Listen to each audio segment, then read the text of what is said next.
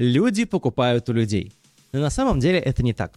Люди покупают понятную услугу у понятных людей, и только тогда, когда им это нужно. Вот так точно будет вернее.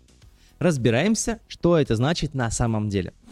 Представьте, что для 99% людей любой эксперт какой-то непонятный человек, который продает непонятно что. А если столкнуться с таким человеком в темной подворотне, то точно ничего хорошего не произойдет.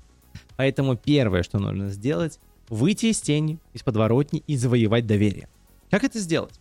Начать рассказывать о себе. Что вы за эксперт, что вы за человек, как вы думаете, как вы мыслите. Это уже прям основа вашего личного бренда для профиля в инсте, в тенчате или даже в телеге. Только вот процесс завоевания доверия таким образом очень небыстрый.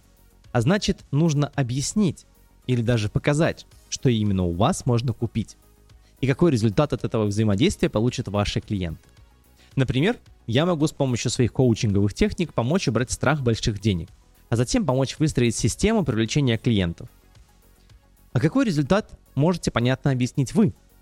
В этом случае хорошо работают истории и отзывы ваших клиентов. А если ваша услуга выглядит сложной, как, как раз как коучинг, сделайте пробный формат работы. Он решает сразу три задачи. Познакомиться лично с человеком, рассказать подробно о процессе и дать потрогать то, что получается. В рекламе это может быть аудит рекламной кампании, в психологии диагностическая консультация, в дизайне мудборд, то есть в любой сфере такое обычно есть, ну или бесплатный период пользования сервисом типа Netflix. Подумайте, что это будет у вас. Если все пройдет успешно, человеку все понравилось, то дайте клиенту возможность оплатить разными способами. Если нужно, разбейте платеж на части или сделайте рассрочку. Чем гибче условия, тем больше заботы для клиентов. Люди такое любят. Еще один важный момент.